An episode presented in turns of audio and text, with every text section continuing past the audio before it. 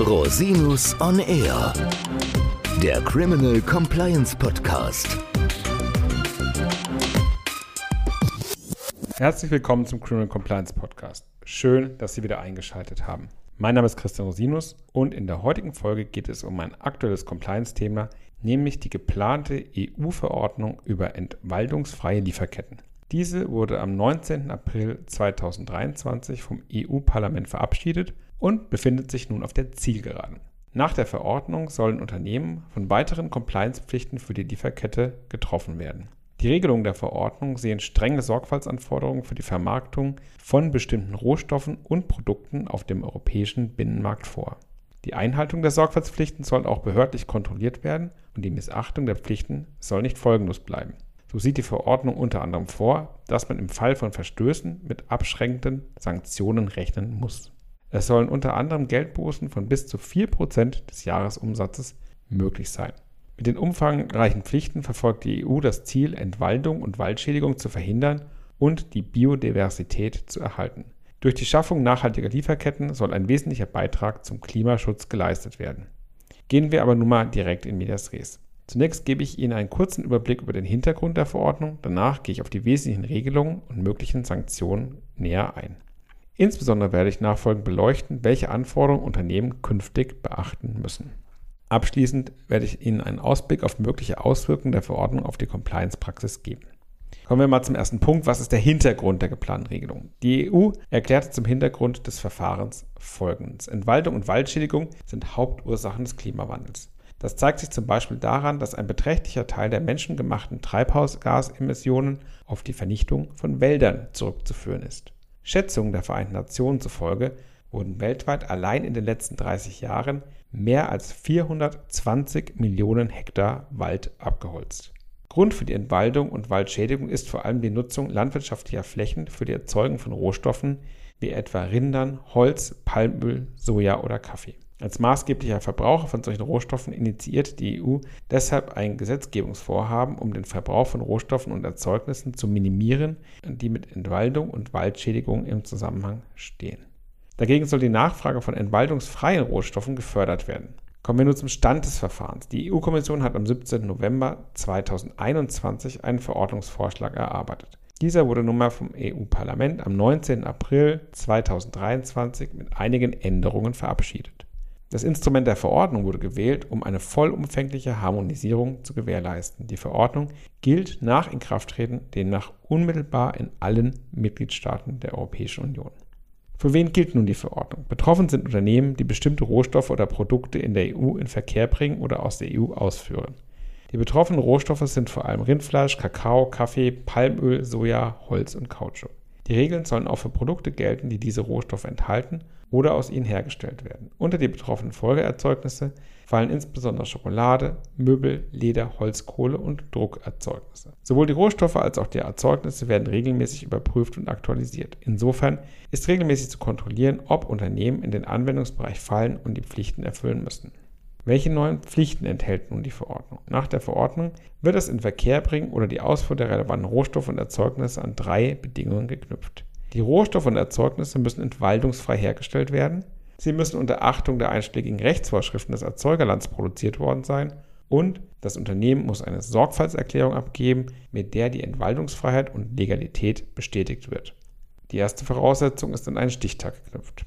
Entwaldungsfrei bedeutet demnach, dass die Rohstoffe und Erzeugnisse auf Flächen erzeugt worden sein müssen, die nicht nach dem 31. Dezember 2020 entwaldet wurden. Die zweite Voraussetzung ist die Legalität der Herstellung. Diese Verpflichtung bezweckt insbesondere die Achtung der Menschenrechte und die Rechte indigener Völker. Erfasst werden aber auch Vorschriften zur Biodiversität sowie natürlich Steuer- und Antikorruptionsvorschriften. Die dritte Voraussetzung ist die Abgabe einer Sorgfaltserklärung hinsichtlich der Rohstoffe und Erzeugnisse. Durch diese Verpflichtung werden die Compliance-Anforderungen konkretisiert. Die Erstellung der Sorgfaltserklärung hat drei Schritte. Erstens müssen Informationen gesammelt werden, zweitens müssen die Risiken bewertet werden und drittens müssen Maßnahmen für die Risikominderung erklärt werden. Unternehmen müssen für die Sorgfaltserklärung zunächst Informationen und Daten sammeln. Zu den Daten zählen zum Beispiel die Koordinaten zur Geolokalisierung. Hierdurch soll eine Rückverfolgbarkeit für höhere Transparenz ermöglicht werden. In einem weiteren Schritt ist dann eine Risikobewertung hinsichtlich der Entwaldungsfreiheit und Legalität vorzunehmen. Nur sofern die Rohstoffe oder Erzeugnisse die Anforderungen der Verordnung erfüllen, kann die Sorgfaltserklärung abgegeben werden. Die Risikoanalyse soll durch ein Benchmarking-System für Erzeugerländer der EU-Kommission vereinfacht werden. Nach einer Risikoeinstufung bestehen dann vereinfachte Sorgfaltspflichten für Unternehmen, die Rohstoffe oder Erzeugnisse aus Erzeugerländern mit niedrigem Entwaldungsrisiko beziehen. In einem dritten Schritt müssen die Unternehmen noch darlegen, wie sie Risiken mindern und bewältigen. Solche Maßnahmen können zum Beispiel Lieferkettenkodizes sein. Die Sorgfaltsanforderungen treffen alle Unternehmen der Lieferkette. Die Informationen sind deshalb allen nachfolgenden Unternehmen zugänglich zu machen. Ausnahmeregelungen gelten jedoch für kleine und mittlere Unternehmen. Diese dürfen auf die durchgeführte Due Diligence-Prüfung von Lieferanten verweisen. Kleinstunternehmen können auch die Übermittlung der Sorgfaltserklärung einem nachgeordneten Unternehmen auferlegen. Erst nach Abgabe der Sorgfaltserklärung dürfen die relevanten Rohstoffe und Erzeugnisse in der EU in den Verkehr gebracht oder ausgeführt werden. Dies soll von den jeweiligen Behörden der Mitgliedstaaten kontrolliert werden. Was passiert nun, wenn Unternehmen ihre Pflichten nicht einhalten? Die Verordnung sieht auch Regelungen zu Verstößen vor. Die Mitgliedstaaten werden verpflichtet, für Verstöße gegen Sorgfaltspflichten Sanktionen festzulegen. Als Mindestanforderung nennt die Verordnung insbesondere Geldstrafen in Höhe von bis zu 4% des Jahresumsatzes, die Einziehung der relevanten Rohstoffe und Erzeugnisse, die Einziehung der Einnahmen und den vorübergehenden Ausschluss von Verfahren zur Vergabe öffentlicher Aufträge. Das heißt, es entsteht ein erhebliches Sanktionsrisiko bei Verstößen gegen die Verordnung, die einen erheblichen Teil der Klaviatur des Wirtschaftsstrafrechts nutzt. Kommen wir mal zu Fazit und Ausblick. Der Rat muss die Verordnung noch förmlich annehmen. Mit einem Inkrafttreten ist also in den nächsten Monaten, jedenfalls aber noch dieses Jahr zu rechnen. Die Unternehmen haben dann 18 Monate Zeit, die Vorschriften umzusetzen. Für Kleinstunternehmen gilt eine Frist von 24 Monaten. Für die Compliance-Praxis bedeutet dies, dass die neuen Sorgfaltspflichten in das Compliance-Management-System einzuarbeiten sind. Um sicherzustellen, dass ein unterbrochener Handel möglich bleibt und Sanktionen vermieden werden, sind die erforderlichen Sorgfaltserklärungen zeitnah vorzubereiten und abzugeben. Ob die Verordnung ihre ambitionierte Zielsetzung erreichen wird, bleibt natürlich offen. Im Hinblick darauf, dass die EU weltweit der zweitgrößte Verursacher von Entwaldung ist, stellt das Vorhaben einen sinnvollen Beitrag zum Klimaschutz dar. Allerdings begegnet der Verordnung auch Kritik. Die umfassenden Dokumentationspflichten werden als Handelsbarrieren gesehen, die vor allem Kleinbauern treffen. Wir werden sehen, wie sich die tatsächliche Praxis nun hierzu in den nächsten Monaten und Jahren entwickeln wird. Herzlichen Dank, dass Sie sich wieder die Zeit genommen haben, den Podcast zu hören. Wenn Sie das Thema Lieferketten-Compliance interessiert, hören Sie gerne auch in die Folge 118 rein, in welcher ich über die unternehmerischen Pflichten nach dem Lieferketten-Sorgfaltspflichtengesetz spreche. Falls Sie Fragen haben, wenden Sie sich bitte jederzeit gerne an mich unter info@rosinus-on-r.com. Bis zum nächsten Mal. Ich freue mich auf Sie.